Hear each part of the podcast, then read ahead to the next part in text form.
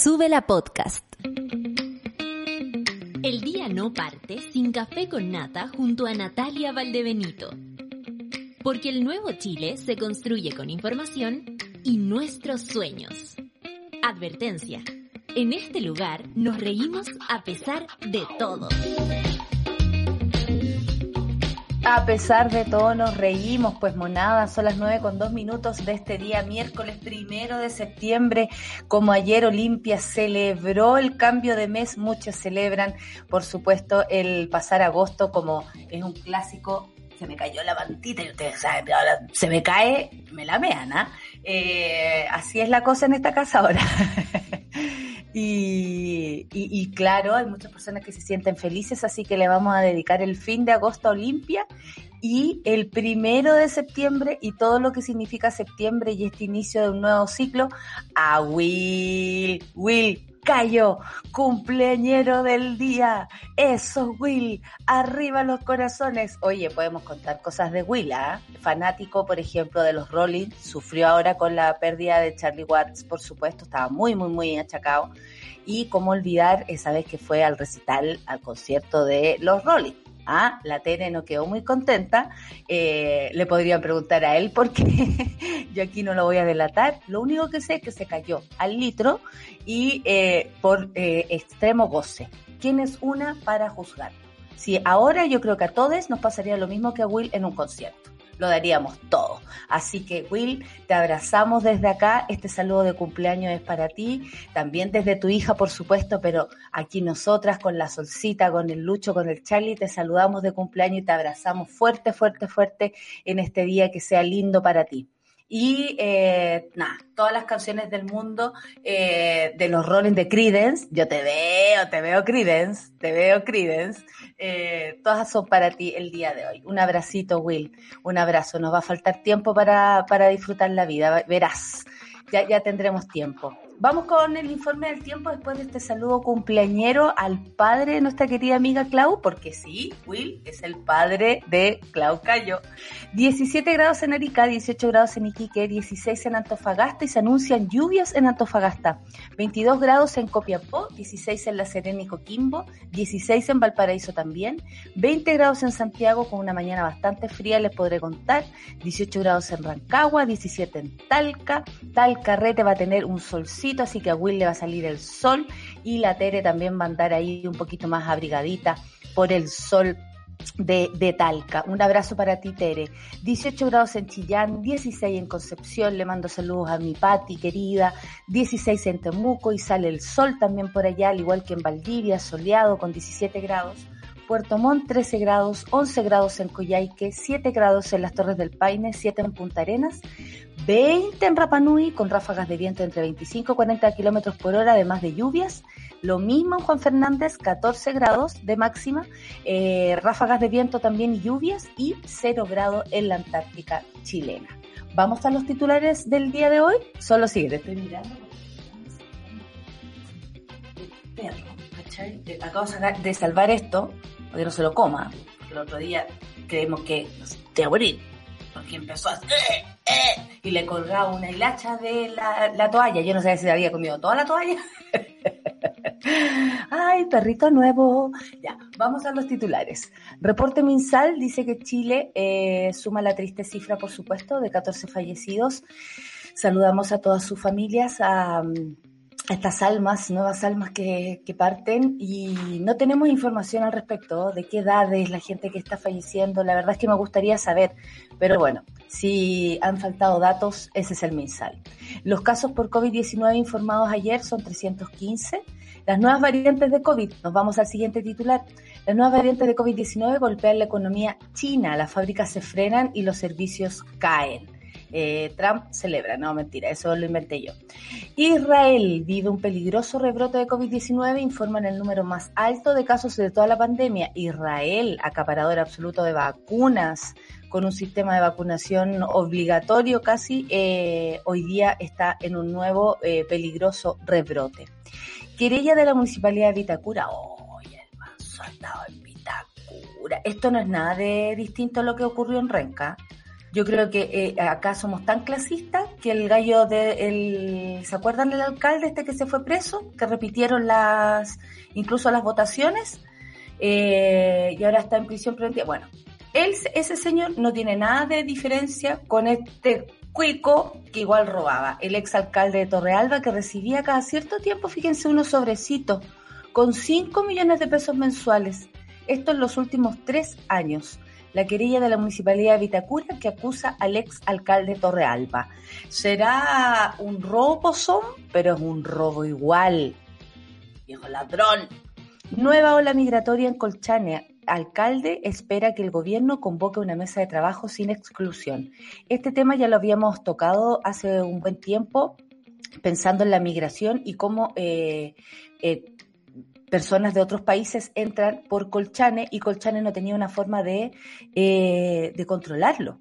No hay una, unas medidas, no hay recursos, incluso, porque también el otro día hablaban de qué recursos estamos hablando si tienen a dos milicos ahí y que no pueden moverse del lugar, que no pueden hacer nada, que no tienen ninguna eh, autoridad para moverse y hacer cosas.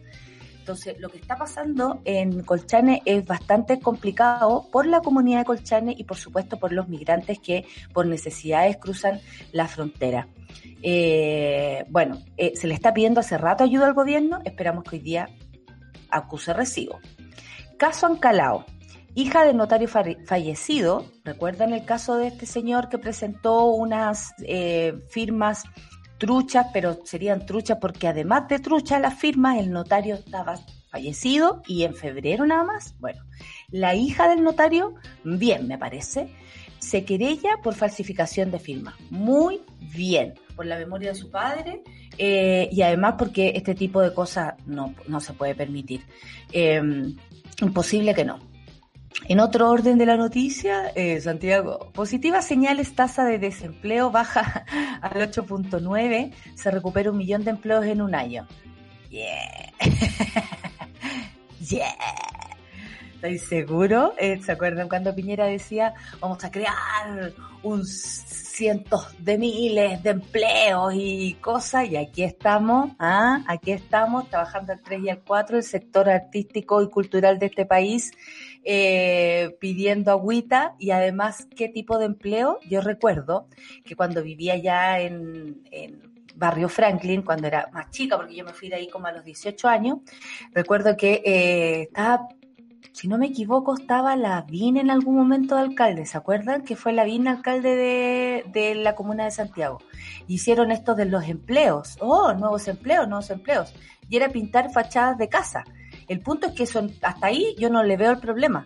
El rollo era que no eran con contrato, no tenían protección alguna y más encima eran como empleos que llenaban, por supuesto, el, el, lugar donde dice hoy se, están recibiendo y, y, se están dando empleos, pero no tenían ningún tipo de trascendencia, no llegaba a ninguna parte, no significaba nada, era como un rato pintar casas y sería qué tipo de empleo también es importante, pues. ¿Ah? Los cientos de miles que dijo el otro que iba a inventar. En fin. Y la Junta Militar de Birmania mantiene en prisión a más de 100 niños. No puedo creer esta noticia. La Solcita nos tiene que contar de qué se trata todo esto. Hoy, miércoles feminista, vamos a hablar de fútbol con una gran invitada. Vamos a escuchar Fármaco, que es el nuevo disco, ¿no? Eh, este nuevo disco, este nuevo lanzamiento, Fármacos tú detrás de todo. ¿Esto para quién será? Pa' Piñera, vos, pa' Piñera. ¿Sabéis que tú estás detrás de todo? Café con Quiero conversar, ¿dónde estás? Tus manos apretándome el pecho. Parece que estás... Sube la mañana. 9 con 14 minutos aquí, eh, eh, nada, riéndome para, para sobrevivir esta mañana de día miércoles, por supuesto, pero yo no puedo sola, nunca puedo sola, no quiero sola. Por eso en el, en el comercial de Sube la Mañana yo salgo llamando a la Sol para que salga obligatoriamente en el comercial. Con ustedes, Sol, abarca. Sol, no tengo cómo venirme de Santa Cruz, abarca. Ya tengo, amiga, después de un periplo muy largo, pero ya. Por un millón, trescientos mil pesos, la trae un taxista. Bien parecía. Bueno, vecino amigo. El vecino amigo, que por un millón de pesos la trae de vuelta. Oye, amiga, buen negocio el vecino ahí, ¿ah? Buen negocio se sacó. Pero bueno, está difícil moverse. A mí, ustedes saben, yo no, no, no he usado transporte público hace mucho tiempo. No, que susto, además, si se puede evitar lo que, es no. VIP. no sé dónde está mi VIP ponte tú. Oh, eso, eso es perder eh, absolutamente la rutina de aquello, claro. Sí, sí. Pero bueno. Oye, la monada está saludando, el, el zurdo es verbo no sustantivo, me gusta. Eh, dice, buen día la monada, sobreviví a agosto, pero con el síndrome del mango rotatorio en el hombro. ¿Cuál será ese? No lo conozco. Esto, esto que está acá. Esto cuando duele, cuando duele claro, para, para mover. A mí también me duele, amigo, eso, pero me pasa cuando estoy estresada. Dice, en el hombro contra izquierdo, no me gusta mencionar el derecho. Me gustan esas alternativas, me gustan En el contraizquierdo. Y la vieja lechuga como formón, dice en formol. Chucha, sí, amigo, es cierto. Suerte con tu con tu hombro eh, eh contraizquierdo. ¿ah? Eh, suerte, con, suerte con eso, me encantó el mono. Oye, eh, Solcita, eh, las noticias también variadas, tenemos menos de COVID, me llama la atención porque esta cosa no termina, aparte que como que tenemos menos noticias nacionales sobre COVID, por eso yo pensaba, ¿por qué no nos dicen de qué edad son las personas fallecidas, por ejemplo, para hacernos una idea, por último, de lo que estamos viviendo, además de la contraparte que hay en Israel y lo que está pasando en diferentes partes del mundo, ¿no? O sea, eh, porque hay que tener ganas de tener, generar conocimiento. Eh, tengo ganas de no tener ganas. Eh, y para generar conocimiento debes tener un gobierno apropiado para eso. Tener un gobierno que le quitó la plata. Y eso es asignatura pendiente. Totalmente. Así que no importa, importa bastante por quién usted vote, ¿no? la diferencia entre quitarle el financiamiento a la ciencia y andar bartoleando en en plena pandemia por la vida de las personas. Exacto. Chile sumó 14 fallecidos, como lo decíamos, y 315 casos nuevos por COVID-19. Se registró la positividad de 1.20 a nivel país y el 1% en la región metropolitana. Existen 3.749 pacientes en etapa activa del virus. Es bastante poco si pensamos que somos un 19 eh, millones de habitantes, pero de todas maneras eh, son personas que andan por ahí contagiando, en tanto a los más de 400 infecciones de la variante Delta, casi la mitad corresponden a contagios comunitarios, es decir, ya Delta Chile. Sí, si lo pensamos bien, Delta Chile. Bueno, em, en, lo, en, esto que a mí me gusta mencionar, quería hablar de los... Eh, ah, espérate, no, no, no, que no, veo aquí de los... de, los que están en, la, en, las clínicas, en las, en las, en las hay 687 pacientes en la UCI, de los cuales 513 están con apoyo de ventilación mecánica. Y eh, hay 535 camas críticas disponibles a lo largo del país. Eh, se hicieron súper pocos PCR en las últimas 24 horas, son solo 22.376, cuando la capacidad eh, máxima creo que es cercana a los 70.000. Entonces eso también eh, es algo que a mí me gustaría que existiera un ajuste, ¿no? Seguirá este sistema de notificación a, través de Excel, que el otro día que, me hicieron, que te conté que me hicieron el, el hisopado, eh, me llamó la atención que eh, por primera vez sé que no tengo COVID.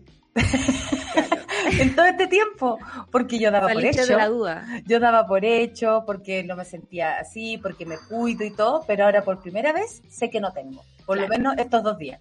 Oye, por ejemplo, ¿existe ese examen para saber si tuviste COVID, si hay rastros de eso en tu cuerpo? Por ejemplo, eh, así uno podría, si, si nos diéramos de las científicas, y pudiéramos testear a todo Chile, saber cuánta gente realmente se ha contagiado, cuánta ¿Por qué no se hace por último región por región? o, planes pilotos de ciudad por ciudad, es mucho más manejable. Bueno, según la subsecretaria Paula Daza, detalló que hoy estamos secuenciando principalmente los casos en los viajeros, dijo, cuando vemos brotes específicos en pacientes hospitalizados graves y vacunados. Lo que pasa es que si no se controla, eh, la entrada y salida de este país es imposible y ya se abre la frontera, están todos pensando en el 18, el plan celebra en tu casa, baila en la cueca, no tengo idea. En relación a los casos activos, estamos secuenciando, dice, alrededor de un 10%, Nada. fortaleciendo para secuenciar. En relación a eso, la variante gamma sigue siendo la mayor, con mayor frecuencia, con un 53%, la variante delta alrededor de un 10%, y ya como sabemos es una variante más contagiosa, esto puede seguir aumentando. Esto lo puntualizó la autoridad sanitaria. Si ellos lo dicen y no le dan un, un carácter grave, yo encuentro que la gente no va a entender, porque se están todos preparando para salir de este el fin de semana el 18. Yo ando tan perdida en la fe. Yo igual. Yo en mi, en mi cabeza eh, todavía. Yo pidiéndole julio. disculpas a mi, a mi sobrino por no llevarlo, porque me había comprometido con él para el 6, para hacer algo. Y pidiéndole disculpas que no iba a poder, porque según yo el 6 era el lunes de Claro. este. Y me dice, tía Nati, no te preocupes si era el 6, pero bueno, si no puedes. No, weón. Perdona, perdona, perdona, perdona. La tía Nati se equivocó, ¿cachai? Oye, pero perdía, perdía los días. Bueno, para el 18, N gente se está preparando para salir y mucha gente para venir. Y ahí también puede venir la variante Delta. Por Bueno, supuesto. Y esta es información nueva. eh, lo que dice Paula Daza con respecto a las variantes es uno de los últimos informes que sacó el ISP sobre esta secuenciación que se hace. eh, esto de que, que el, que el 53% sea la variante gamma, que es la eh, antiguamente conocida como brasileña, la cual ya nos preparó para un brote eh, fuerte comparado con eh, otras cepas el anteriores brote más grande del mundo. mundo, exactamente. y la variante Delta, que ya tenemos un 10% de los casos secuenciados, que además son el 10% del, del total, es bien poquito lo que se hace de secuenciación. Y tenemos presencia eh, de variante Delta en casi todas las regiones en su formato eh, comunitario. O sea, anda Oye. transmitiendo la cuestión sin saber de dónde viene. Tú me has enseñado a dudar de China. Y acá Sí. dice que eh, las nuevas variantes de COVID golpean la economía en China. Yeah. Las fábricas se frenan y los servicios caen. Yeah. Eh, no creo nada, bueno, no sé por qué, pero cuando leí el titular dije que raro. Básicamente porque para que China empiece a parar, o sea, para que esa máquina enorme que es China se detenga y tenga problemas así graves como lo dicen, yo creo que, en fin, si fuera por eso, Haití, ¿dónde estaría, no? El crecimiento de la actividad del sector manufacturero de China se ha frenado en agosto hasta mínimos por el impacto de la nueva variante de COVID, mientras que en el sector no manufacturero del DT es el deterioro de la actividad ha provocado una recaída en, contra, en contracción, según muestran los datos del índice de gerente de compra PMI elaborado en la Oficina Nacional de Estadísticas. Em, a ver, esto es un poco difícil como de entender porque habla de Claro. manufactura, no manufactura, pero dicen que de este modo el índice compuesto por la economía china se ha situado en el octavo mes del año en un 4 48.9% frente al 52% del mes anterior. Eso refleja una significativa para ellos ralentización, ralentización, sí, ralentización, perdón, de lento, de relantarse de la actividad de la empresa china respecto al mes anterior. Las últimas encuestas sugieren que la economía china se contrajo el mes pasado debido a que las interrupciones a raíz del virus pasaron mucho por sobre los, las actividades de los servicios. Me llama la atención que hoy día digan esto cuando el año pasado sí que quedó la manzaca, po. Sí, sí, lo que pasa es que también Explícame, eh, no, no solo hay que entender la información que nos llega de China, eh, Solo siempre como nos en la- llega de China. siempre nos llega de China. Sabemos también que eh, la embajada o que el gobierno chileno en realidad pone mucha plata en los medios chilenos eh, para eh, poner información sobre ellos ahí. Está, no es una nota que aparezca en ese sector del- de, la, de la versión pagada de estas cosas que, por ejemplo, Cooperativa tiene, la tercera también he visto, tiene un sector China eh, y no necesariamente porque nosotros estemos especialmente interesados en ellos, ¿no? Eh, lo segundo es que eh, no solo es importante la información que llega, sino cuándo llega. En un principio, eh, el gobierno chino eh, controló muy bien lo que salía desde China sobre el coronavirus, por ejemplo, eh, cómo se creó, cómo afectó a la gente, cómo controlaron la situación en su momento, eh, y eso es la visión que ellos quieren que nosotros veamos eh, sobre su manejo. Y pasa con la economía, que en este momento China es una de las, de, de las potencias que mayor maneja la economía mundial. Por ejemplo, se le ocurrió comprar cobre como loco y el precio del cobre subió como loco, pero ahora estamos en una ralentización, como decía la nota, de eh, el precio y por lo tanto Chile tiene que atenerse a la, eh, en el fondo es dependiente de la compra o no de China con respecto al cobre. Cuando ellos hablan de una ralentización de su economía, eh, yo creo que desde acá podemos leer que es súper importante la salud de las personas para eh, entender que una economía funcione, que el engranaje eh, se pueda mover, ¿no? No se puede, no, no, no, se puede, no se puede obviar. no ver afectado nada si es que las personas enferman, porque son la fuerza Claro. laboral. Y también eh, Lo siempre... que pasa es que esta gente se lo pasa por cualquier parte ese, ese dato. Pero resulta Sí. que las personas si se enferman, sí, pues se ralentiza todo. ¡Eh! La saqué, weona. Que me tenía aquí Eh, atrapada la palabra, aquí atrapada. Y cuando, un, cuando, eh, eh, cuando China se ralentiza, eh, todo el mundo lo hace también. Y eso es importante saberlo. Las noticias que se dicen sobre algo afectan el funcionamiento sobre algo. Y en este caso me parece eh, que, que se puede tomar para bien y para mal, ¿no? Uno puede seguir dudando completamente, pero también...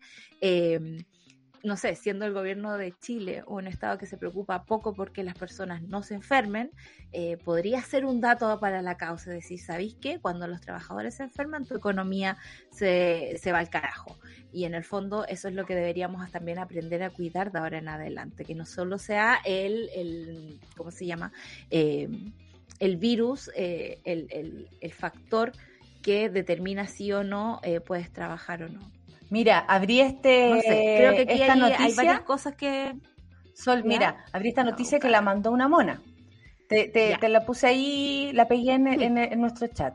La Mari 80 dice: Saludemos a la variante Mu.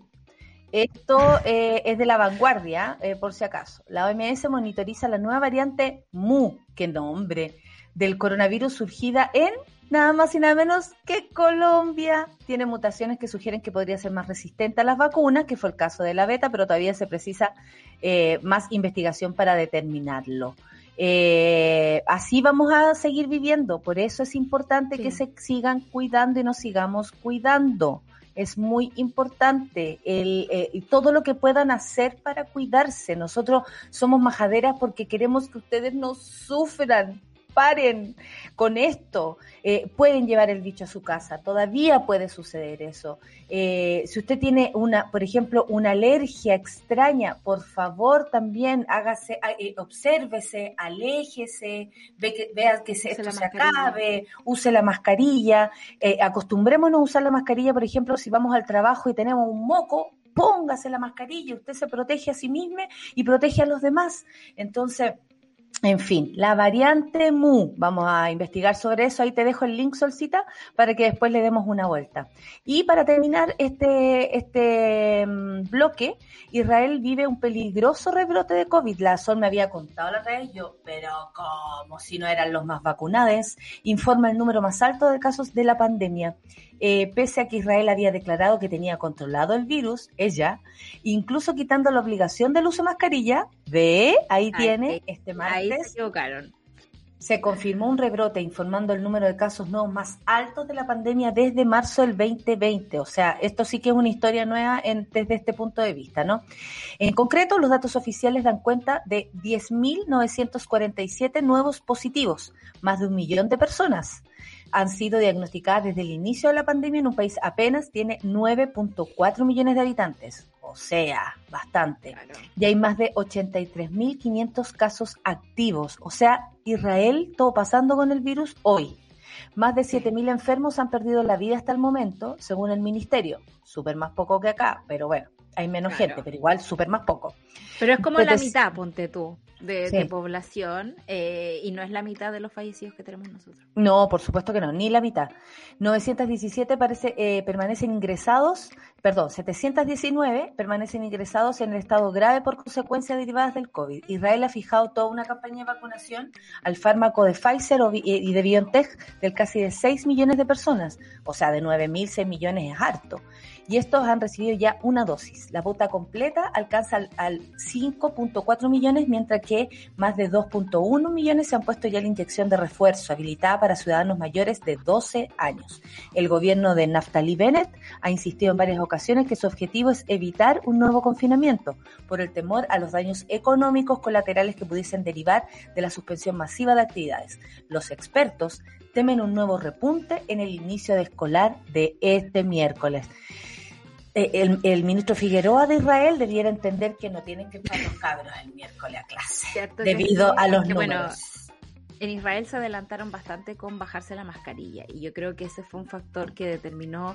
Eh, Fueron los primeros en hacer libre, libre soy. Y después tuvieron todos que ir a buscar la mascarilla porque que la cagaste. Así es, así es, porque las vacunas de partida están en, en una fase de eh, aprobación eh, de emergencia. Eso significa que se están haciendo los estudios también en el mismo momento en que se está aplicando la, vacuna. No es como que tengamos los datos certeros que digan esta inmunidad les va a durar dos años y además es eh, resistente a todas las nuevas variantes que van a haber de aquí en adelante estamos viviendo la situación y nos pasa por atarantado que en el caso del gobierno de Israel eh, bajan la mascarilla muy tempranamente. Esto era para espacios abiertos, como afuera, y espacios cerrados, como en el colegio. ¿Te acuerdas tú de ese video donde los niñitos se sacaban la mascarilla como al, fin de, clase? Porque ahora como se acabó la pandemia. No. Exacto. Y, no, pues sabemos que la OMS al menos sigue eh, pidiéndole a la gente que use la mascarilla, que es el, el instrumento más efectivo para combatir las nuevas variantes mientras vemos cómo se comportan, mientras vemos si las vacunas se pueden ajustar a estas nuevas formas de eh, existir del bicho. Y eh, creo que, como todo spoiler, debería ser importante para Chile que se está abriendo eh, a propósito del 18, que, que se está desconfinando a propósito de los números bajos que tenemos, que debería ser el momento en que más estrictos nos ponemos, ¿no? Sí. Para, para darle la batalla como y, generar un COVID. Es como, ya que está resultando, démosle, démosle, démosle insistamos. Oye, eh, son las 9 con 32 minutos. Nos vamos a una canción que ayer me la recordó mi querido amigo Seba, que debe estar escuchando, por supuesto, siempre un mono del café con mi, mi Cebita, y me dice, eh, oh, la canción buena, no sé, parece que, bueno, estamos trabajando, entonces todos muy enmascarillados en todo caso, ¿ah?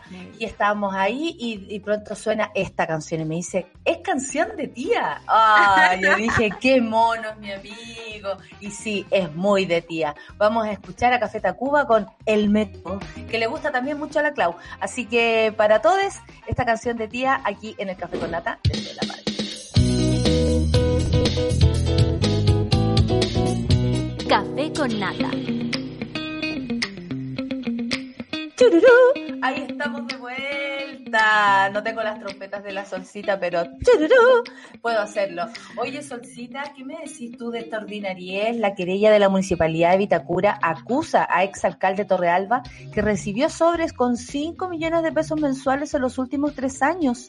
Esto porque siempre, como dice nuestra amiga, gran periodista eh, Alejandra Matus, cuando hay alguien que no queda muy conforme, cuando hay alguien que cree que lo que está haciendo está mal o no está muy feliz, habla. Y ayer, funcionaria Vitacura era un trending topic. ¿Por qué? Porque, bueno, ella contó, ¿no? Las sospechas recaen en las altas sumas de dinero por conceptos de subvenciones que se inyectaban en programas como Vita Deporte, Vita Salud, Vita Emprende, ¿eh? yo le digo a mi abuela Vita, así que me da mucha risa esto, y que habrían ido a parar a los bolsillos de los privados y funcionarios militares. En particular se apunta, eh, perdón, municipal. municipal. En particular se apunta a dineros en efectivo que el propio ex jefe comunal habría recibido de manera constante y que hasta el momento no tendría justificación alguna. Cada vez se complejiza más el panorama judicial para el exalcalde de Vitacura, Raúl Torrealba, RN POSOM, porque hoy día está inmerso en una trama que indaga la Fiscalía Oriente, en la que hay serias sospechas de su participación en desvíos de dinero del municipio a sus arcas personales. Tanto así que la justicia ya ha avisado el allanamiento de su casa y el alzamiento de sus cuentas bancarias. Esto es muy grave. la gravedad de los hechos, a propósito, investigados quedó plasmada en una querella que ayer presentaron los abogados Julián López y José Ignacio Escobar en representación del organismo eh, edificio que desde junio dirige la ex, ministra, la ex ministra Camila Merino, Evópoli. La acción judicial admitida eh, a, a trámite en el cuarto juzgado de garantía de Santiago desmenuza una serie de presuntas irregularidades, las que aluden directamente a recursos económicos de la administración anterior. Hoy día está Camila Merino, antes estuvo este señor Raúl Torreal, Classic. Clásico. O sea, ¿sabéis que yo no, no tengo clara la, la, cifra, pero escuché en la mañana en la radio que o sea, llevaba como 31 años de alcalde. Yo no sé si eso es posible. En Chile sí es posible, amiga. Sí es en posible. Chile, en Chile a sí ver, es posible. A ver, espérate. Torrealba, voy a poner. Torrealba. Raúl Torrealba, alcalde. Eh, en, en, Wikipedia debería estar como, como su periodo, pero es lo que. Pero... A propósito también de que muchos de los nuevos alcaldes llegaron a sus municipalidades haciendo auditorías de una. Recordemos el caso de Viña del Mar, eh, con, la, con, con, la tía Coti ahí, eh, recordemos también cantando. el caso de eh, Maipú con Katy Barriga y el caso de Raúl Torrealba. Eh, es loco, ¿no? Porque uno espera que una municipalidad que se ve tan bien desde afuera, que funciona de forma tan correcta, supuestamente, eh, no tuviera este tipo de embelecos, ¿no? Pero, eh, francamente, tenemos aquí un alcalde que, si al menos en lo que decía esta funcionaria durante los últimos tres años, les pasaban sobres en efectivo con 5 millones de pesos. Mira, encontré en otro lugar como lo que dice ella. Cuenta que desde julio o agosto del 2018 o ella ocupó el cargo de directora de Desarrollo Comunitario en calidad de subrogante. Y apenas o empezó a ocupar el cargo, el imputado Torrealba le señaló que todos los meses ella recibiría del imputado Prieto, puro imputado. Qué rasca, qué rasca todo esto. Del imputado Prieto, un sobre con una suma aproximada de 5 millones de pesos, lo que efectivamente ocurrió desde el mes de diciembre del 2020. Señala que el sobre con dinero se lo entregaba el señor Prieto y en otras oportunidades Arnaldo Cañas o César Silva, mandados por Prieto, desde la querella presentada por la Fiscalía Metropolitana Oriente. Esta fue la señora que habló. Agrega que todos los años, para la Semana de la Chilenidad, ella recibía de parte del señor Prieto una suma de dinero variable cercana a los 3 millones de pesos para que administrara y gastara en temas propios de esa celebración. No le gusta la, eh, la, la corrupción a la, no, no le gusta la corrupción a la, a, a la Lauri para que administrar y gastar en temas propios de esa celebración. Sin embargo, normalmente sobraban sumas, eh, sobraban sumas cercanas al millón de pesos que ella debía entregar en efectivo en ese minuto al exalcalde en ejercicio Raúl Torrealba. La querella por la que incluso se ha realizado allanamiento de computadores en el edificio municipal e incluso en la casa del Torrealba. Imagínense lo que está... Sí, hija, así es la cosa fue ingresada en junio del 2021 y acusa distintas irregularidades de la antigua administración con organizaciones funcionales entre los que se encuentran distintos programas de, como decíamos, Vita Segura, Vita Emprende, Vita Roba, Vita Co, ¿ah? Vita, Vita y, y todas esas cosas. Así que eh, hoy esta noticia. Nosotros que hablábamos de Lorasca, que era todo lo que pasaba con el alcalde de, de Renca o de cualquier otra comuna me llama la atención que el trato para estas personas son distintas. Es como, sí. eh, no se habla de ellos, ah, los narcos, la cuestión. Esto no me parece muy distinto. No es para nada distinto, o sea, el mismo esquema de desfalco de, de, un municipio, esto es malversación de fondos públicos, es la plata de todos los chilenos, es, es, la plata de los impuestos, es la plata con la que se podría mejorar, no sé, ayer que el Ministerio de Salud se dio todos los colores porque... ¿Qué paga la gente de Vitacura que por mucho que uno sea súper distinto a ellos, igual pagan con su trabajo, con su supuesto. vida, como le están, le están robando, cabros, ¿ah? Robando. En Vitacura, le están robando, le están, robando barcas, robando. están robando casacas Caracas. Y, y, es terrible porque al parecer eh, es algo que se comenta mucho en los pueblos. Yo que soy de acá, de Santa Cruz, ustedes saben, eh, se sabe y se sabe por parte de la ciudadanía que se hacen recortes a propósito de programitas que se hacen por aquí, programitas que se hacen por allá, que, que se autorizó hacer un parquecito, poner pasto en una vereda donde nunca ocurrió ese pasto y esa vereda. Eh, y eh, tenemos un problema, ¿no? Que al parecer los bancos no están notificando rápidamente cuando alguien llega con sumas eh, gigantes de dinero. Eh, en de un señor efectivo. Torrealba, disculpe, señor porque Torrealba. si usted llega con eso, eh, probablemente te pongan muchos resquemores. o O sea, si esa es la con-. Si llegáis con efectivo y tenéis cara de flight, como le dice esta gente, te van a investigar en tres segundos. Pero si eres el señor Torralba, alcalde de Vitacura, probablemente pase eso más piola, que es lo mismo que pasó con lo, con el director del, el exdirector de la PDI, los mismos carabineros que mueven la plata de aquí para allá, y en el fondo el banco eh, a veces actúa y a veces no. Y ese es un problema, ¿no? Para todas las investigaciones en Chile. Eh, yo no sabía, por ejemplo, que si tú vas a comprar un auto en efectivo, eh, se avisa. Se avisa, digamos, como a la fiscalía.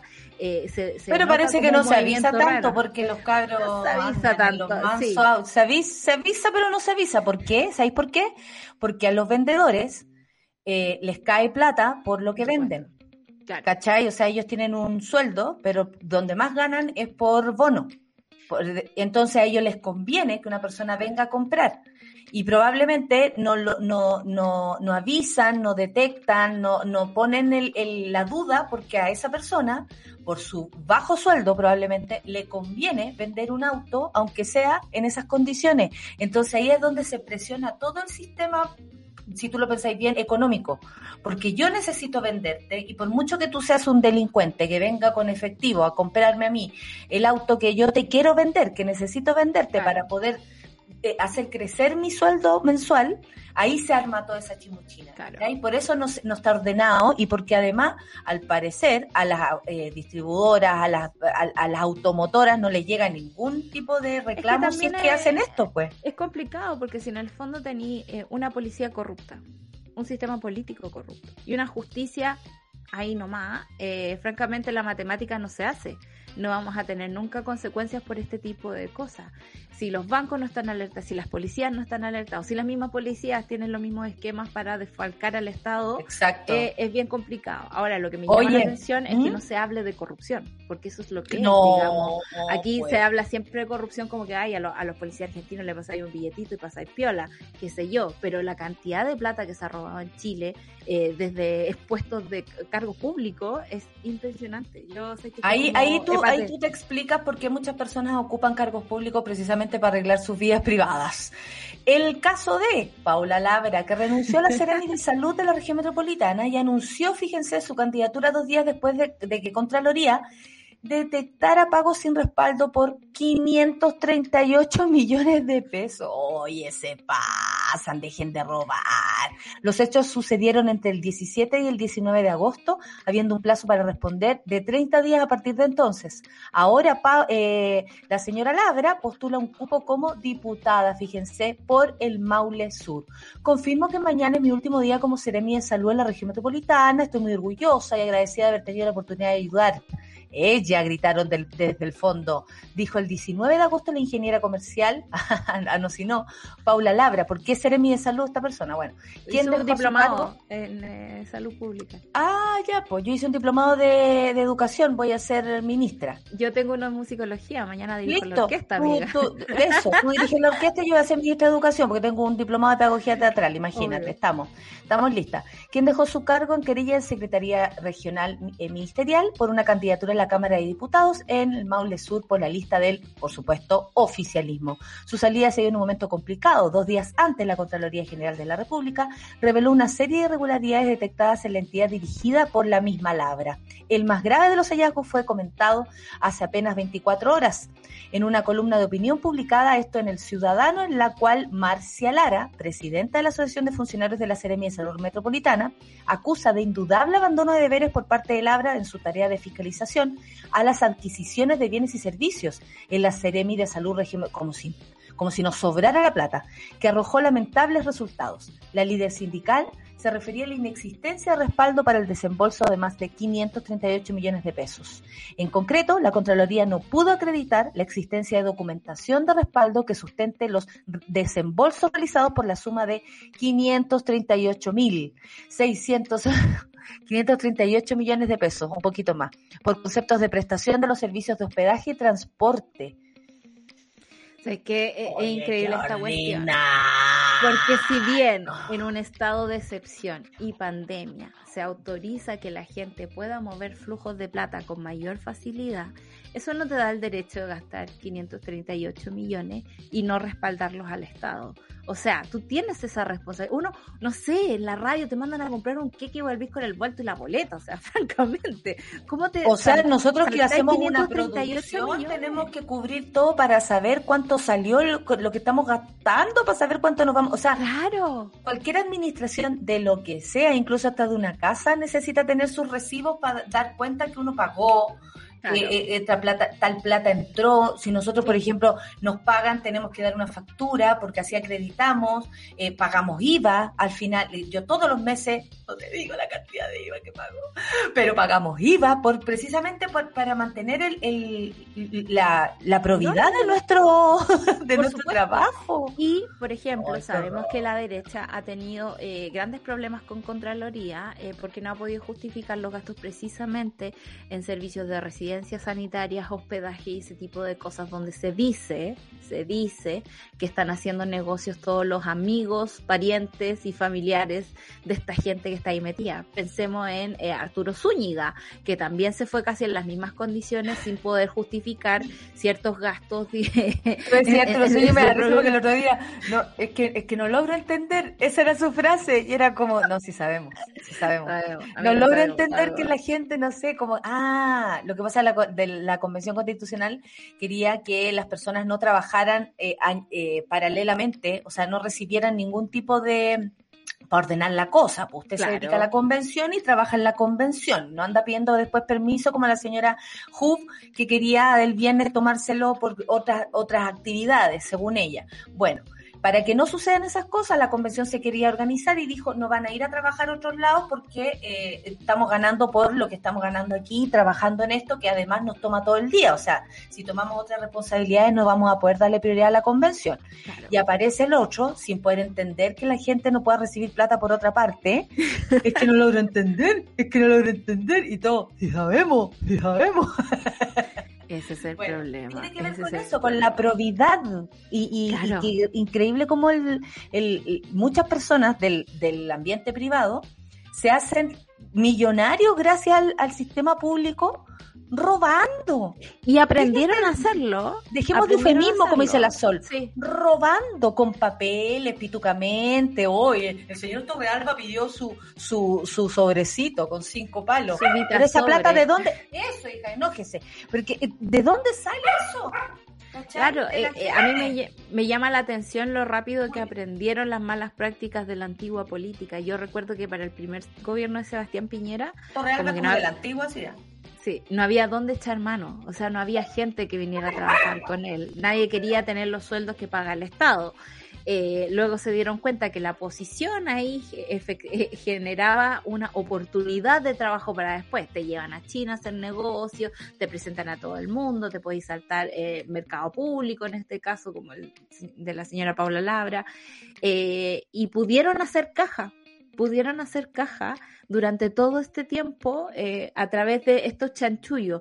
Y, y, no porque sea legal, digamos, eh, no porque aún esté todavía en revisión, eh, vamos a creer que esto es ético. O sea, francamente, no puede ser que en un momento donde la gente pasó hambre, recordemos esa cuestión, estemos pagando tarifa del hotel de Cardoen para una residencia sanitaria. Porque eso sí que fue lo que pasó. Hay interferencia que, que trae la información en este caso. Ha hecho harto seguimiento de cuánto se ha pagado por los hoteles sanitarios eh, durante todo este tiempo y quiénes son las personas beneficiadas con esto. Entonces, claro, eh, da, da, mucha rabia, ¿no? Pensar en toda la gente que está endeudada con su crédito universitario, pensar en toda la plata que le quitaron a la ciencia este año. Ah, yo pienso en todas las personas que somos responsables y que pagamos todo lo que tenemos que pagar y, y, a veces ni siquiera nos damos cuenta cuando pagamos más porque las empresas tampoco te explican cuando te estáis excediendo o si estáis pagando doble cuota. Claro. A nadie le importa y te sacan plata por donde sea. Oye, los monos están comentando. El Miguel Ángel dice le quedan pocos días porque por, eh, por eso se están robando todo, dice el Miguel Ángel. Esa misma sensación tengo yo, ¿ah? y lo tengo desde antes del estallido social, creo que lo comenté aquí. Esta gente sabe que le queda nada y por eso se quieren llevar todo para la casa. Hay que tener todas las boletas porque para que no te caguen cobrándote más, cuicos, delincuentes, dice la Nico. La Isa Caro dice, la ex Seremi igual de trucha que Martorell, las pillan con plata sin respaldo y renuncian. Así Muy es. bien dicho, querida Isa. Eh, la, Dani, son los últimos meses de gobierno y se están robando todo. Mira, la, los monos tienen la misma sensación.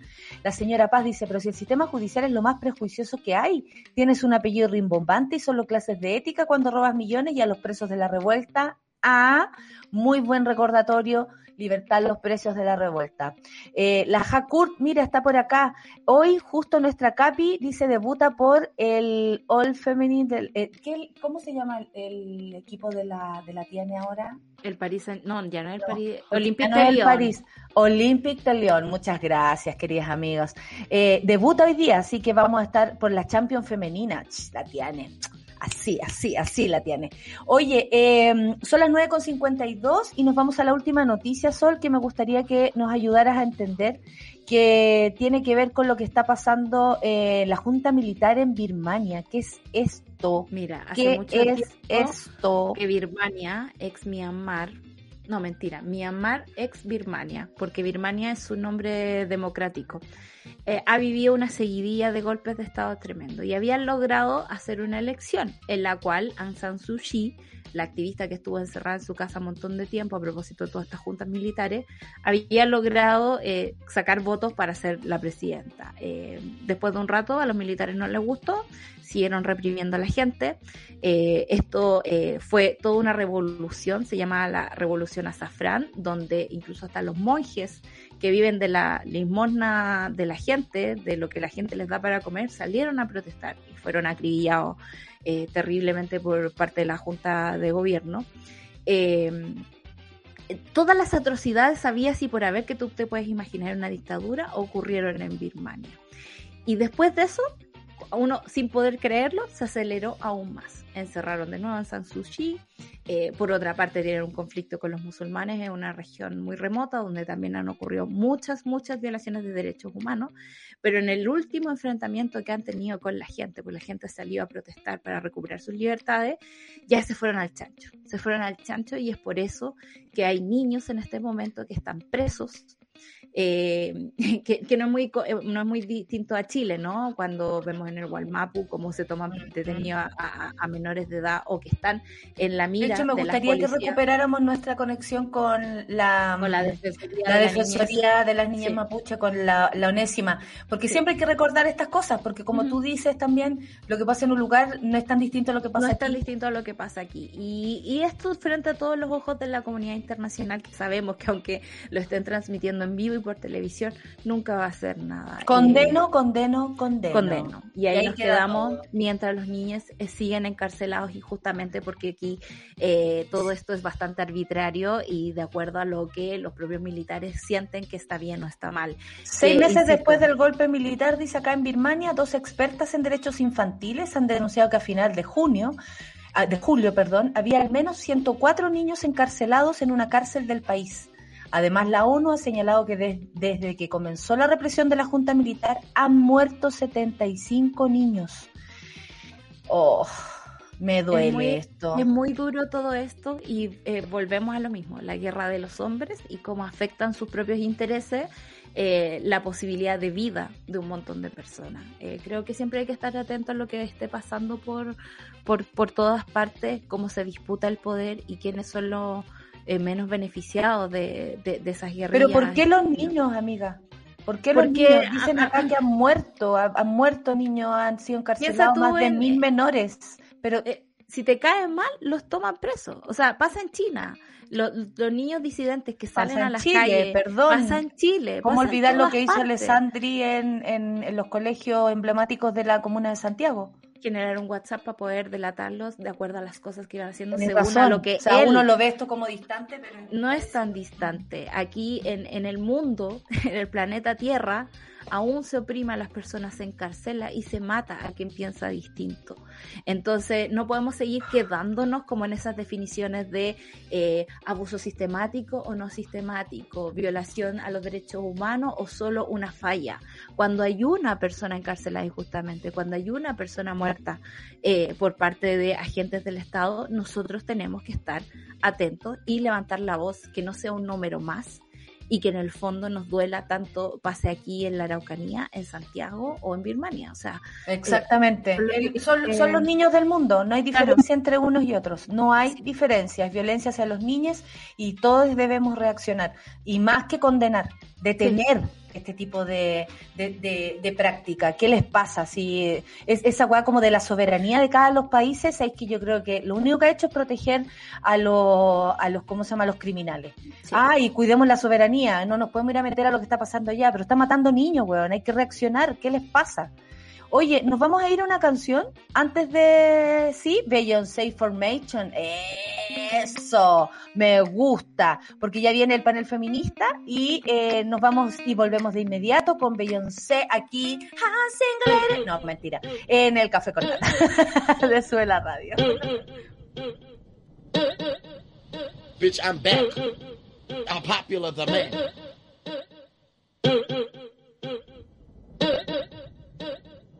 Y'all haters corny with that Illuminati mess.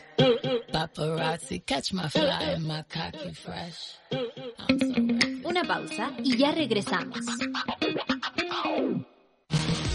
Escudo colaborativa 100% carácter. Tú cachai que el apoyo local hoy más que nunca se tiene que notar. ¿Queréis saber más? Esto es Escudo Colaborativa, con cerveza Cerros de Chena de San Bernardo.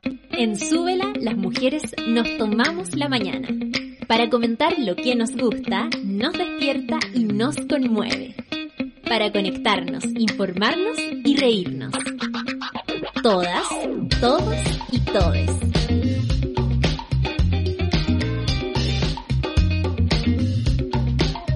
Café con nata. Super Ciudadanos. Satélite Pop. Caceritas.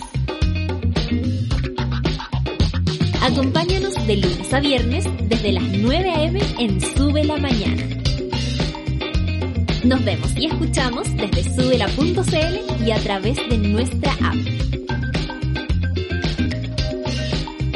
Súbela, un nuevo medio para un nuevo Chile. Ya estamos de vuelta en Sube la Mañana. Queremos todo. Y ahora voy a empezar. Atención, son las 10 con 3 minutos en el Café con Nata y después de nosotros viene Super Ciudadanos con Rayena Araya, por supuesto, la sigue Claudita Cayo, Claudita Cayo con Satélite Pop, Caceritas a las 12 con Isidoro Ursúa, a las 3 las 2.10 con Nicolás Montenegro y Fernandita Toledo y a las 16.30 El Amor según Calamardo, no mentira, Calamaro con Camila y Vicente Gutiérrez. A continuación el panel feminista con Corporación Humanas aquí en Café con Nata. Ya nos movilizamos para impulsar un montón de cambios. En este año decisivo seguimos siendo protagonistas. El panel feminista de Café con Nata es presentado por Corporación Humanas y el Observatorio de Género y Equidad. Nada sin nosotras. Estamos felices porque el panel feminista siempre nos pone felices. Tenemos tantas eh, entre descubrimientos y al mismo tiempo conversaciones interesantes. Ella no es un descubrimiento, fue incluso convencional, eh, eh, candidata convencional constituyente. Lamentablemente no pasamos al siguiente nivel, pero no importa. Iona Rothfeld, ¿cómo, cómo digo tu nombre bien? Es. Es verdad. Y todo el mundo dice Yona, pero es Yona Rothfeld. Yoná, listo, no se me va a olvidar nunca más. Cientista política, futbolista, soldadora al arco, visitadora médica, no, mentira, eh, futbolista y presidenta de ANJUP, Asociación Nacional de Jugadoras de Fútbol Femenino, está aquí con nosotras en el Café con Nata. Vamos a conversar largo y tendido, pero antes, Yona, bienvenida, bienvenida, salúdanos, por favor, Solcita, Muchas Solcita, gracias. Yoná, Yoná, Solcita. Yoná. Eh, a nuestro panel feminista y vamos a hacerte el cuestionario. ¿Te parece? Cuestionario Adelante. feminista a continuación. Recoméndanos, Yoná, un libro, una serie, una película, inspirar la lucha feminista, la lucha futbolística, lo que tú quieras, o de mujeres asociadas al deporte que nos puedas eh, recomendar. A ver. Mira, a mí la que más me ha gustado hasta ahora y que la veo súper asociada al fútbol, aunque no es del fútbol per se, es la lucha de los sexos. La, la batalla que dio ahí Billie Jean King me hizo llorar brígido. Así que Sí. full recomendada, sí, porque es una historia también de, de la lucha por la equidad de género en el deporte y de cómo ella puso el cuerpo en esa batalla y arriesgó su carrera y arriesgó toda su vida en realidad por, por lo que correspondía y por tener lo que hoy día tienen las tenistas y las deportistas. Oh, qué hermoso. Y tenista sobre todo, ahí le, le- le agarraste el corazón a la solcita. ¿A qué mujer hay que ponerle atención según Yoná por lo que está haciendo, por su trabajo, por lo que hizo, por lo que hará?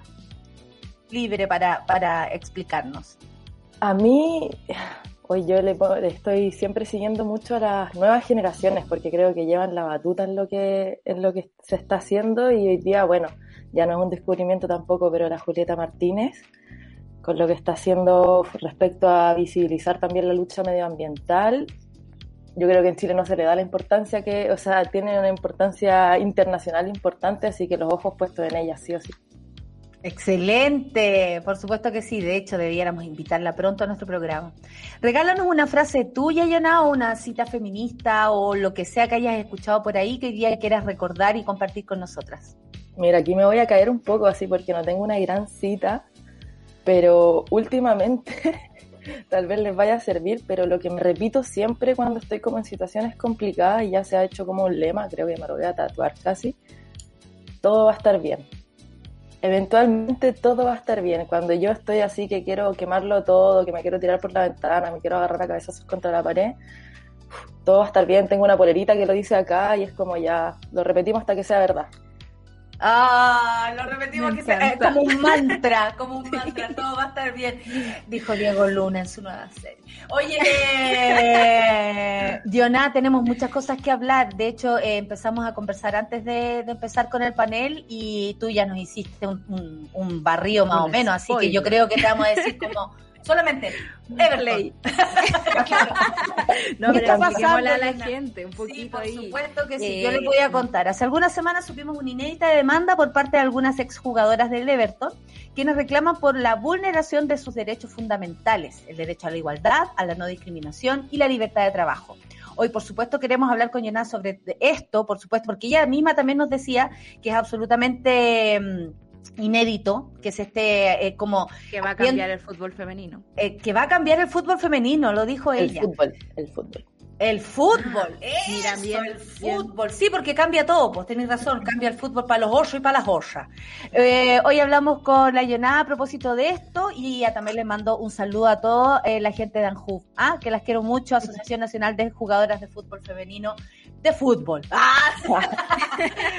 Oye, eh, ¿qué está pasando con la demanda del Everton? Porque es importante y como tú dices, se puede cambiar el fútbol gracias a esto, a la apertura, a hablar las cosas, a decir, a denunciar, a reclamar, a salir del, a, a sacar a la gente de su espacio de confort, porque las mujeres no estamos en un espacio de confort. Cuéntanos más sobre esta demanda eh, que ustedes como ANJUB han respaldado y en concreto de qué se trata, ¿no? Sí, mira, bueno, como, bien lo dijiste, una demanda inédita porque nunca se había hecho una demanda de esta naturaleza. Lo que se está demandando acá es que se reconozca el vínculo laboral que existe entre las jugadoras de Everton y su club.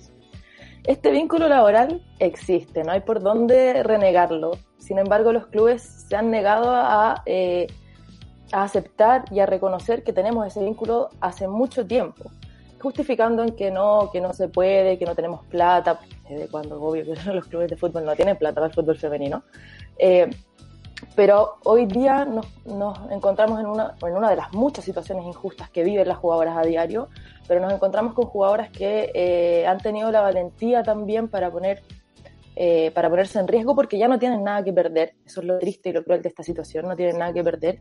El club las dejó sin jugar por una serie de situaciones que se dieron eh, y se releva hasta, hay un sistema de retención de pases que ¿Ya? sucede solamente en Chile, que es casi que un sistema de esclavitud.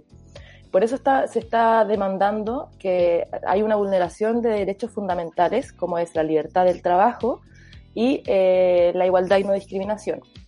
Obviamente igualdad y no discriminación, porque respecto a nuestros pares hombres, que hacen exactamente lo mismo que nosotras, estamos en una situación completamente diferente.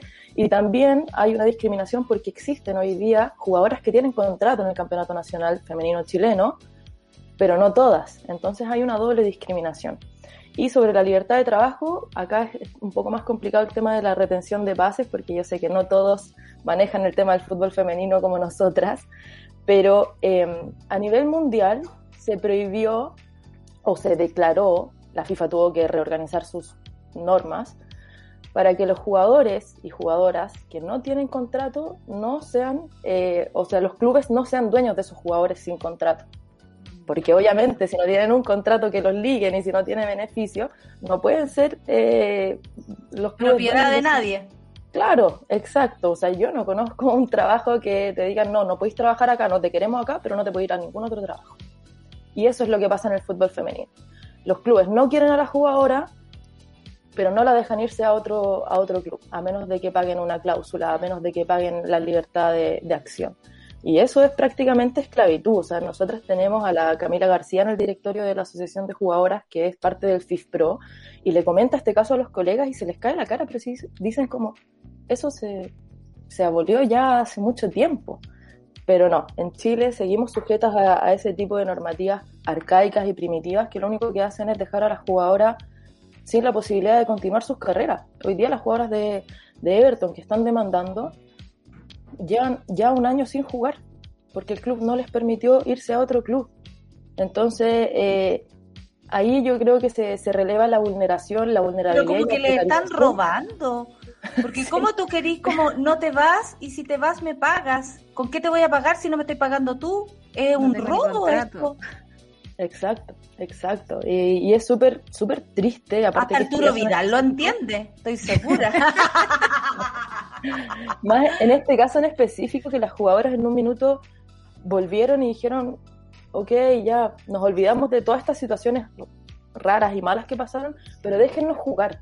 O sea, ese es el nivel de claro. desesperación, como estamos dispuestas Por último, a déjame sostener- trabajar. Exacto, y estamos dispuestas a, a soportar situaciones insoportables y a naturalizar eh, toda esta precarización y toda esta violencia porque queremos jugar.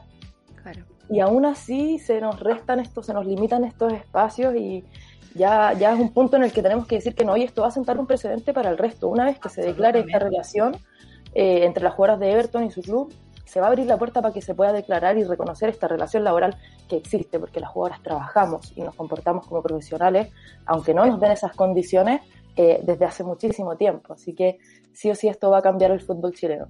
Claro. Y sabéis que yo quería como agrandar el tema y verlo como de forma más global. Y lo digo porque desde el mundo de las comunicaciones, que la mayoría, digamos, hemos trabajado con boletas, por ejemplo. Eh, es difícil tener un contrato en un medio de comunicación. Nosotros Puta, el artístico, tenemos- ¿para qué te voy a estar diciendo? por supuesto, y eso significa que uno igual cumple horarios, por ejemplo, cumple días de trabajo y eso no se reconoce por parte de los empleadores en este caso y en el caso de, de- de las comunicaciones. Se me hace muy familiar porque, no sé, he tenido amigas que, Los Eh, periodistas, hija. que, que, por ejemplo, que no pueden ser voces de otras radios solo porque trabajan en una, incluso no teniendo este mismo vínculo eh, de contrato. Y por eso hago el paralelo y me gustaría saber, eh, desde tu visión más global, ¿cómo evaluarías la, la, precariedad del fútbol, de las mujeres en el fútbol, eh, en comparación con la precariedad que existe en, en, los trabajos en Chile? Entendiendo que, no sé, por ejemplo, el 80% de los trabajos son informales. Eh, uh -huh. ¿Es algo que a ti te, te, te, te, rompa la cabeza, por ejemplo, cuando pensaste, cuando eras candidata a la convención? ¿Es algo que siga en tu corazón como con ganas de reparar en este país? Ay, sí o sí, tengo... Diputada. tengo ah, diputada. Oye, estu estuvimos cerca de meternos en ese barquito, pero... No. Eh, sí, o sea, bueno, cultura y deporte. Y, y, el tema de la precarización laboral yo creo que toca fibra sensible como, como lo sentiste tú ahora eh, y nosotras lo sentimos así también porque finalmente es una representación de, de, algo que pasa en la sociedad, yo creo que de algo que, que, pasa también, no solamente a los y las trabajadores de la cultura, sino que especialmente a las mujeres, que siempre nos hemos visto eh, en, este, en esta segunda o tercera categoría en la que nos quieren meter, en la que nuestro trabajo vale menos eh, y en la que las condiciones siempre son más precarias y siempre estamos más vulnerables. Eh, lo que está pasando en el fútbol femenino representa lo que pasa en casi todo el deporte chileno, a excepción del fútbol masculino profesional. Eh, y, y, eso para mí también es, es una lucha importante, eh, es poder visibilizar que, que, el deporte en Chile funciona de una manera muy precaria y muy reactiva y, y, y todos los beneficios también, todos estos apoyos, y que también es, podemos hacer un paralelo con muchísimas otras áreas, son, son de manera reactiva. Gana algo y te damos apoyo para que puedas pero ¿cómo voy a ganar una medalla en los Juegos Olímpicos si no me dan las condiciones para trabajar?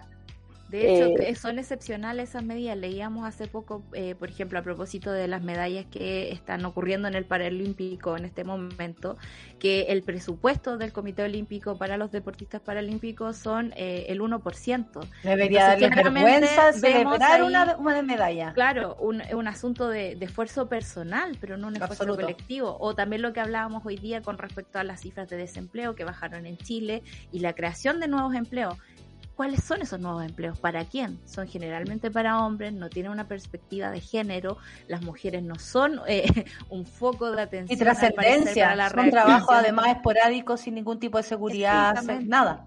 Entonces me imagino que eso en el deporte debe ser aún peor, ¿no? Es, y es horrible, y a mí me, me, me, me rompe, en verdad, y me, me da vergüenza eh, también cuando tenemos que ver a nuestros deportistas pidiendo plata en la calle, pidiéndole plata a privados, eh, haciendo esfuerzos como excepcionales. Llamando a Farcas, pues, weón, o sea, con todo respeto, pero igual da sí, lata, tenés que hacer algo así. Estás representando a tu país, o sea, tu país se debería estar pelando para darte las mejores condiciones posibles y, y también por estar trabajando con, con las nuevas generaciones, por y acá yo siempre hago el paralelo con el, para mí el deporte es un reflejo de la sociedad, entonces esto no es solamente el fútbol, no es solamente el deporte eh, cuando hablamos de, de, inclusión, de descentralización, de el deporte al final se ha vuelto un privilegio, un lujo y no puede ser así. Eh, el deporte es una herramienta a la que le tenemos que sacar muchísimo mayor provecho y yo también por eso dentro de mi candidatura hablaba del deporte como derecho constitucional, no porque quiero que todos sean deportistas de élite, no, porque el deporte trae consigo beneficios para la salud, para la educación, porque tiene un rol social importante que hoy día nos hace muchísima falta también para poder lograr mayor cohesión social, para el uso de espacios. Hay canchas que están botadas, hay canchas que están cerradas, eh, o todo lo resuelven con una cancha, que eso también está mal. Todo lo resuelven con una cancha en lugares vulnerables, por ejemplo, y no todo se resuelve con eso. Tiene que ser, no porque le des una cancha para jugar, que por lo general se piensa en hombres también, para jugar, eh, le estás entregando realmente un elemento a las personas, estás dando un espacio para que la gente pueda jugar y eso debiera ser tal vez algo absolutamente asociado a la salud mental, como decís tú, una plaza, un, una canchita, claro. lo que sea. ¿Sabes no, que, se, se, pongan estos espacios a disposición con que no sea solamente ya acá está la cancha, úsenla usted, no, que, eh, que se generen actividades, exactamente, que, que se habilite para, claro. para, para todos, para todas, para todes, porque claro, solamente después le, se las se acabronan y solamente la usan para, para fútbol o no sé qué. Y a mí me tocó toparme en Puente Alto, por ejemplo, con, con una agrupación de eh, señoras mayores que jugaban básquetbol y decían no tenemos liga, nadie nos ayuda a organizarnos, como bueno, ¿y por qué no habilitamos todos esos espacios para que la gente pueda eh, acceder a eso, a los beneficios, no solamente de, de salud física, lo que decías, la salud mental, poder relevar esos espacios también para, para que se puedan conversar, para, y todos los elementos educacionales que hoy día lamentablemente no encontramos en las casas o en los colegios, pero Se aprende tanto a través del deporte. Yo lo veo en mis sobrinos que tienen el privilegio porque estamos todos involucrados como familia en que ellos puedan ser deportistas.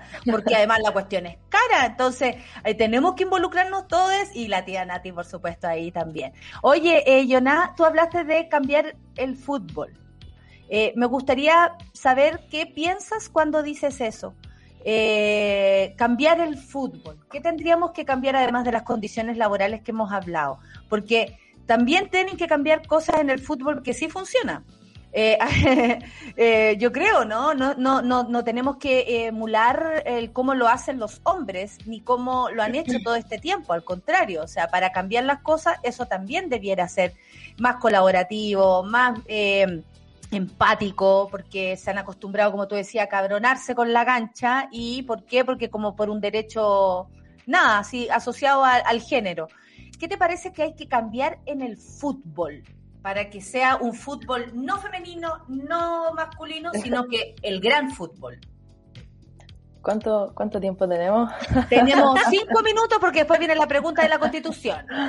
No, eh, pucha, muchísimas cosas en realidad. Eh, primero que nada, la, la NFP tiene que separarse, porque hoy día, para quienes no saben, eh, Chile es el único país en el mundo en el que su federación es la misma que la liga, que es la Asociación Nacional de Fútbol Profesional. Eh, el directorio de la NFP es el directorio de la Federación de Fútbol Chilena. La Federación de Fútbol Chilena interactúa con el Ministerio del Deporte y el IND, recibe platas del Estado y tiene un rol como federación de desarrollar el deporte y el fútbol, los fútboles, fútbol femenino, fútbol masculino, fútbol playa, fútbol sala, qué sé yo. La NFP eh, la lleva el Consejo de Presidentes. y El Consejo de Presidentes son los presidentes de los clubes que hoy día son sociedades anónimas. Eh, entonces, hay un evidente conflicto de intereses cuando se están tomando las decisiones, como lo que permitió que en su momento eh, las platas del fútbol femenino se, se redirigieran a la construcción de un ascensor para la NFP. La NFP tiene dos pisos, sea, no sé qué tan flojos pueden ser, pero Güey, deportista. pero bueno, es una, es una, es una mala administración y es una mala gestión porque al final quienes están tomando las decisiones siempre van priorizando Mm. que es lo que les da plata, que es el fútbol masculino profesional. Eh, y ahí sí o sí hay un conflicto de intereses y eso es lo primero que se tiene que cambiar. Para mí también tenemos que cambiar un poco el paradigma y saber que cuando hablamos de fútbol no estamos hablando de fútbol masculino profesional, estamos hablando de fútbol. Y ahí podemos estar hablando tanto de fútbol masculino como fútbol femenino, como fútbol amateur, tal, tal, tal. Eh, y para eso es esencial que se reconozca el vínculo laboral. Si nosotros acá no, no, nos encanta, pero no es un hobby para nosotras, es un trabajo. Eh, es un trabajo no remunerado, es un trabajo precarizado. Está muy enojada Laurin porque por la por lo que está pasando con el fútbol. Me encantó esa lucha. Pero sí, yo creo que esos son los primeros puntos que, que, que hay que relevar porque hoy día las jugadoras nos movemos en una situación totalmente precarizada, vulnerable. Todos los días yo tengo que recibir, tenemos que recibir en la asociación denuncias de eh, no, le caigo mal al entrenador, no me hace jugar pero no me deja irme. Eh, acoso, abuso, maltrato, eh, no sé dónde está mi pase, me están cobrando, yo llegué con el pase libre acá, ahora no me dejan irme. Eh, y así un sinfín de cosas que finalmente es dispararnos los pies y ponernos trabas. Si queremos que el fútbol femenino crezca, eh, tenemos que crecer todas, no solamente la selección nacional, que es un orgullo, que es punta de lanza, en el que se han puesto los recursos y está bien en su momento porque es una manera también de visibilizar, pero si no crecemos todas, si la B no vuelve a jugar, que ya lleva un año, dos años para, recién va a volver ahora en octubre, eh, estamos perdiendo generaciones de jugadoras, estamos perdiendo la, la, mitad de las jugadoras de la división B y estamos perdiendo todas las jugadoras que son de la, de la sub-17 y la sub-18. Y con todo el eh, futuro que tenemos. ¿Y la ministra? No, ya, no, esa pregunta no. Dale, Solcita, dale. La ministra del deporte. ¡ah!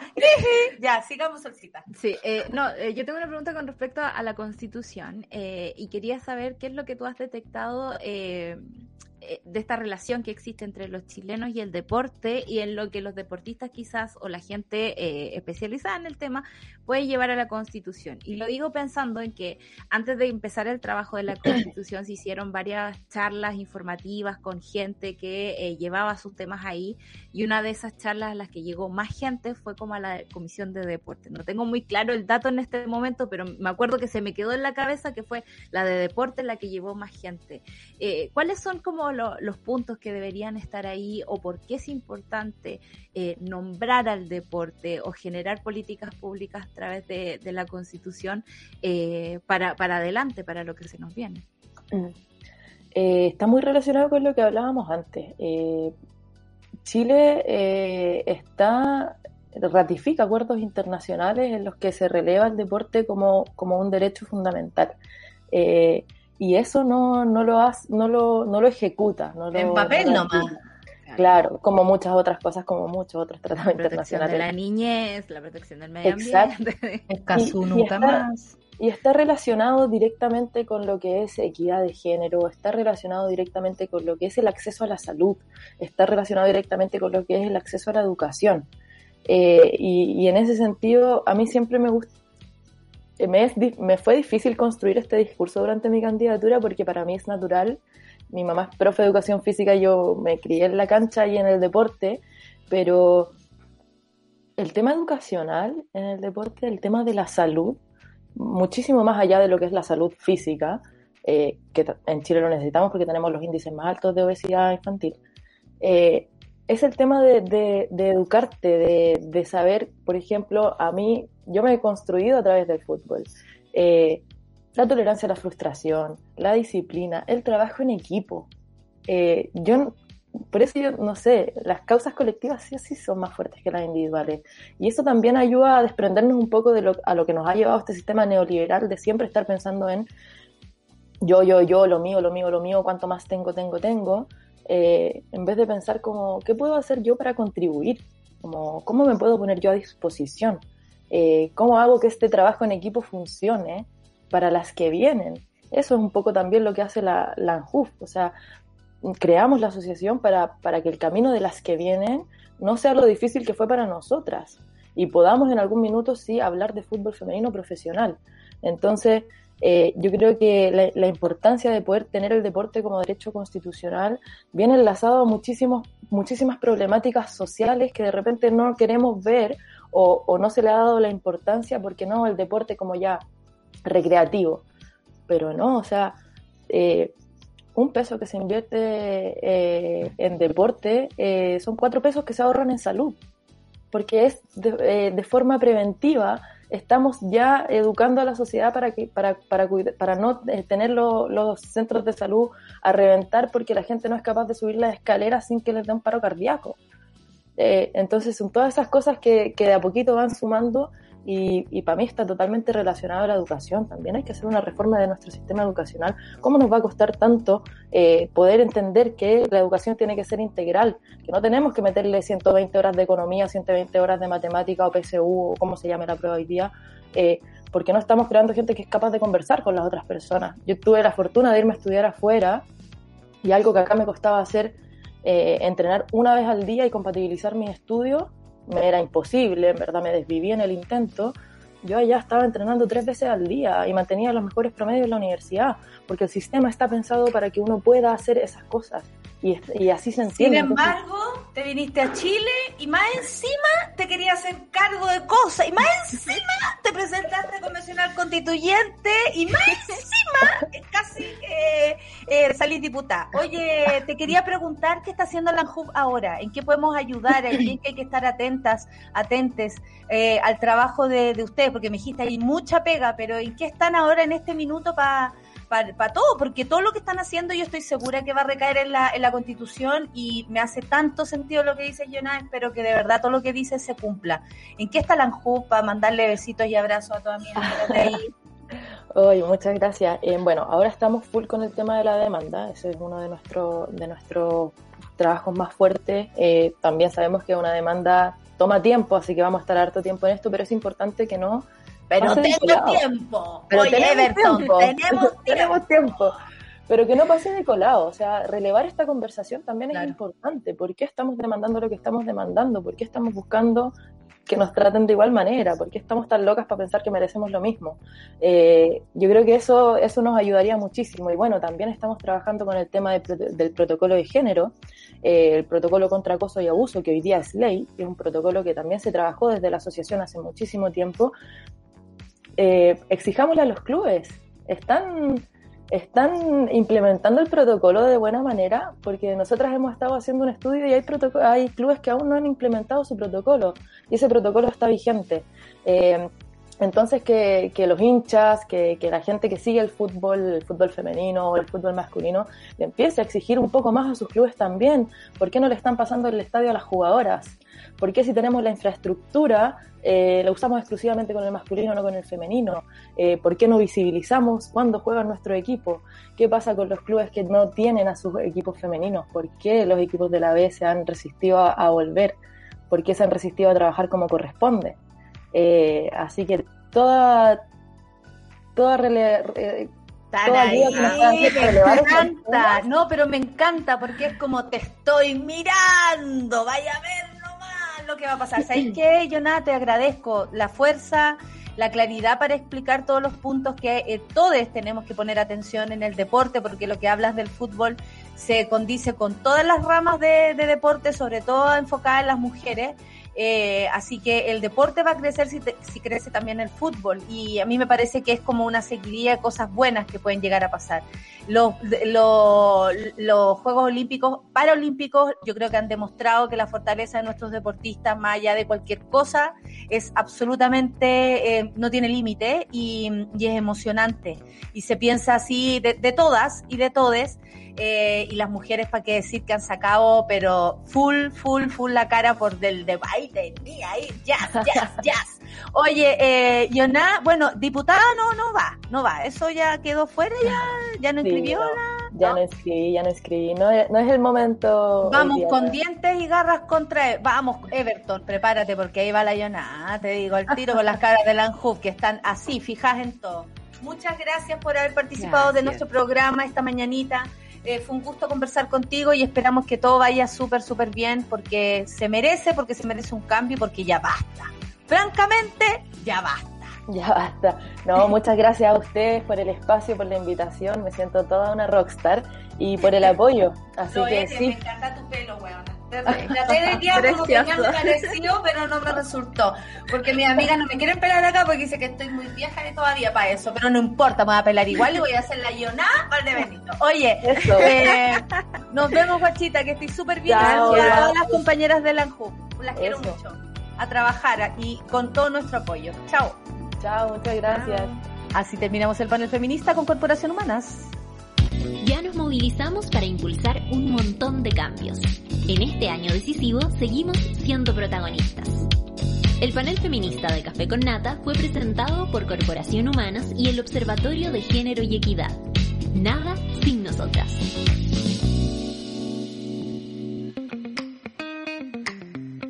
Con la solcita tenemos cara de alegría porque una gran invitada nos, nos acompañó hoy día y nos abre un montón de puertas mentales. Yo agradezco tanto eso de nuestro panel feminista. Oye, eh, con una pelotita que suena, ¿ah? Eh, por ahí anda mi querida perrita, eh, Rayena Araya, mi perrita. ¿Cómo está mi perrita Rayena Araya? ¿Cómo está perrita? La importancia de una coma y un punto. No, Eh, claro, grande sol, vamos por ese lenguaje. Oye, qué gran invitada, hoy día se pasaron, Maravilla. se pasaron. Además es tan seca por la miércoles que da gusto escucharla así. Eh, ¡Ay, así pareció que- Cevita! Seco también. estará mi primavera? Mira, ahí Marco Antonio Solís. ¿Dónde se me ha escondido el Las sol? damitas, las damitas. Las damitas, las damitas, a Las todos mis damitas. santísimos, las damitas. Oye, ¿qué viene ya del Super Ciudadano Rayena Araya, mi perrita? Hoy día, perrita, le cuento. eh, hoy día es miércoles con M de Matías Azun, director de Greenpeace, que viene a conversar junto a nosotros. Bueno, ustedes saben. Buenas noticias nos muy, trae. muy, uh, viera, era un miércoles motivacional. Eh, muy buenas noticias sobre el tema medioambiental. No, pero como radio estamos muy comprometidos con diversos temas, entre ellos la defensa medioambiental y poner mucha información a disposición para comprender qué hacer, cómo mejorar también incluso algunas cosas cotidianas en nuestra vida que permitan sumar a la gran causa medioambiental. Y dentro de eso, una de las grandes causas es con erradicar los plásticos, al menos en espacios donde realmente no son necesarios. Eso de ir a comprar fruta y verdura y encontrarse en el supermercado con un pasillo con las naranjas plastificadas de a uno, las berenjenas plastificadas de a uno, los pepinos, es muy ridículo. Entonces hay una campaña que se llama Exige Alternativas que busca que al menos haya la opción de una góndola con productos a granel y así entonces tener menos uso de plástico. Es una de las aristas, hay mucha información que conversar con Matías Azul, así que eh, como es además muy buen conversador, seguro se nos va a pasar la hora de Super Ciudadanos Volando. Eso, por supuesto que sí. Lo recibimos entonces con, con vítores y mucho cariño a Matías Azul y terminamos así, miércoles de miércoles feminista, miércoles de Matías Azul, miércoles de mis perritas. Ahí nos vamos, chiquilla. Un abrazo, gracias Solcita, gracias Clau, gracias Charlie, gracias Luis. Se termina el café con nata. Y nos vamos con Super Ciudadanos y Rayena Araya. Chao. Wow. Wow. Eso fue Café con Nata junto a Natalia Valdebenito. Tu dosis para partir el día informado y muerto de la risa. Revisa este y otros capítulos en subela.cl o en nuestra app.